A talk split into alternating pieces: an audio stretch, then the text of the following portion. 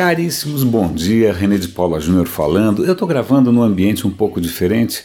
Talvez esse ruído de fundo que eu costumo usar, né, de uma cafeteria, tal disfarce. Depois vocês comentam se dá para notar alguma diferença de acústico ou não. Bom, só para compartilhar com vocês um pouco da minha rotina, uma, na, na verdade uma rotina que eu, que eu criei para mim mesmo e que está sendo bem legal porque me força a pensar, me força a me manter atualizado e tal. Eu sempre tenho que escolher alguns temas para comentar aqui, mas ao mesmo tempo eu escolho quais eu não vou comentar. Então, por exemplo, ontem teve uma série de lançamentos do Google, né? É um bom assunto? É, mas tem gente melhor falando. Ontem veio à tona um escândalo do Yahoo, né? um escândalo cabeludo. Ah, tem gente melhor do que eu para comentar essa história. Então eu fico o tempo todo nesse jogo, né, do que, que vale a pena, se eu vou chover no molhado, se sim, se não, eu acabo escolhendo preferencialmente assuntos que talvez escapem né, aos filtros que estão aí por todos os lados. E acho que, um, um, falando em filtro, acho que eu vou começar por uma notícia que eu acabei de ver no Washington Post. Eu, eu vou comecei a assinar o Washington Post, está valendo bastante a pena. A app é linda, inclusive. É, que é o seguinte: o Washington Post resolveu fazer um experimento. Como é que é acompanhar as notícias pelo Facebook? Eu não sei como é, é a estatística no Brasil, mas aparentemente nos Estados Unidos, dois terços dos usuários do Facebook leem notícias através do Facebook. Isso, se você levar em conta a população americana toda, é 44% da população não lê notícias pelos jornais, mas lê aquilo que aparece no Facebook. Eu tendo a acreditar que no Brasil deve ser pior, eu não tenho esse número, né? Então, tentar entender como é que é ler notícias através do Facebook parece relevante. Então eles fizeram um experimento, eles começaram a primeiro tentando é, deixar o filtro mais neutro possível, né, usando uma outra rede que não seja a rede do próprio jornal, tentando né, é, é, evitar maiores distorções eles começaram a ver que, que notícias que o Facebook mostrava como bombando, né? De, bombando. O que está bombando em termos de notícias? Esse é um assunto delicado porque algum tempo atrás o Facebook foi acusado de introduzir viés, né, de introduzir uma certa perspectiva, uma certa preferência ideológica na maneira como as notícias eram escolhidas. Por quê? Porque o Facebook estava usando editores humanos para fazer essa curadoria. Né? E bom, se tem humano na parada, não tem como né, ser absolutamente neutro, então, pelo sim, pelo não, eles resolveram tirar os editores humanos e apostar 100% em algoritmos. Mas acontece que algoritmos, além de poderem embutir alguns vieses, às vezes o viés vai embutido no algoritmo, né? não tem como isso não acontecer, o algoritmo também pode ter lá as suas limitações. E é isso que o artigo mostra, eu vou dar link para vocês. Eles mostram que eles fizeram um levantamento ao longo de X semanas. O algoritmo deu preferência a alguns veículos que não eram tão expressivos assim, entre eles o próprio Yahoo. Né? Alguns veículos que são notoriamente populares foram meio deixados de lado. Né? Para comparar, e aí eles assumem, olha, isso daqui provavelmente cada pessoa que acessa o Facebook vai ter um resultado diferente. Mas se a gente comparar com o tráfego reportado, tráfego entre aspas, oficial e público dos sites noticiosos, eles perceberam que não bate, e não bate mesmo, e algumas das fontes estão sendo deixadas de lado. Então é um experimento que está em andamento, eu gostei disso, isso provavelmente vai interessar quem é estudioso da comunicação, a professores, né, acadêmicos tal. Eu vou deixar o link aqui para vocês verem.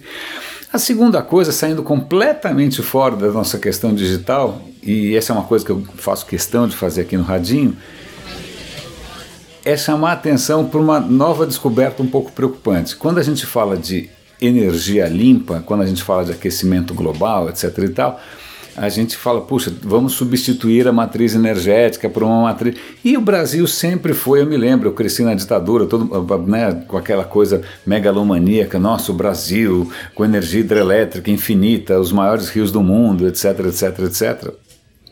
Na época ninguém podia imaginar que a gente ia ter uma crise hídrica, mas deixa para lá. Mas a notícia que eu estou dando o link aqui é sobre um problema que a gente está percebendo com relação à energia hidrelétrica. Represas, represas, você precisa ter uma represa, certo? Represas gigantescas, né? Represas sempre representaram algum tipo de risco ambiental. Primeiro, você desloca populações.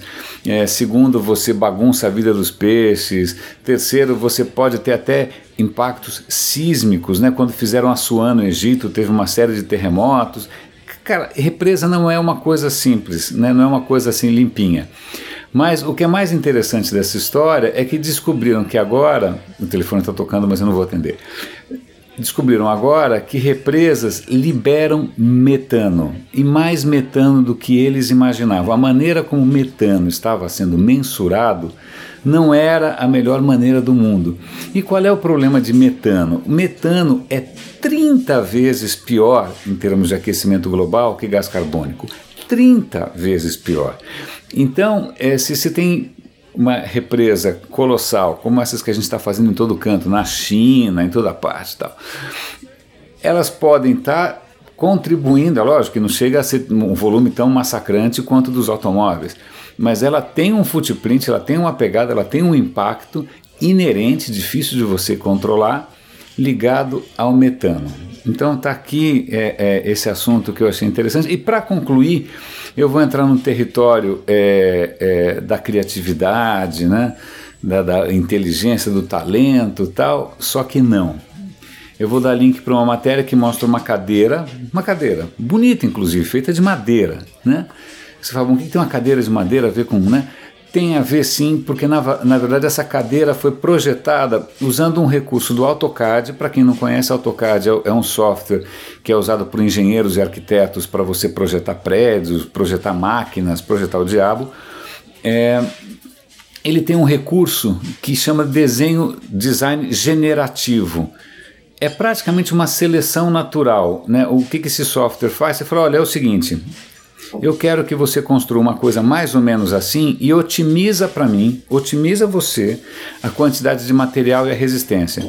O que acontece? Esse software vai sozinho criando gerações e gerações uma atrás da outra de variações e vai fazendo um processo de seleção natural até que ele sozinho chegue a uma solução ótima, tá? Você deixa o bicho correndo ali, é como se fosse realmente uma evolução darwiniana e uma hora ele cospe lá um resultado que é ótimo. Isso não é 100% novo. É, esse artigo que eu vou dar o link aqui, ele menciona um experimento de uns 10 anos atrás que chama cadeira ossos, que num processo parecido com esse, a cadeira ficou parecendo um esqueleto. É até bonito, eu gostei. É, também existe, eu lembro de ter lido há muito tempo atrás, um, nesse processo generativo, os engenheiros queriam construir uma antena ótima. E aí botaram lá o algoritmo para funcionar e saiu uma antena completamente bizarra, assimétrica, alienígena tal. Aí os caras falaram, não, não é possível que esse negócio funcione. Funcionava maravilhosamente bem. E o que é pior, os engenheiros não sabiam por quê. Né? E aí está um, um, dos aspectos um pouco perturbadores da inteligência artificial ou desses processos generativos, é que você consegue criar soluções ótimas, mas você não consegue entender por quê. É como se a gente estivesse abrindo mão, né, abrindo mão do nosso domínio sobre o assunto. Então voltemos aqui à cadeira de madeira bonita tal. Ela, os caras deram um exemplo para começar um design dinamarquês. Dinamarqueses são muito bons de design, ainda mais de cadeira.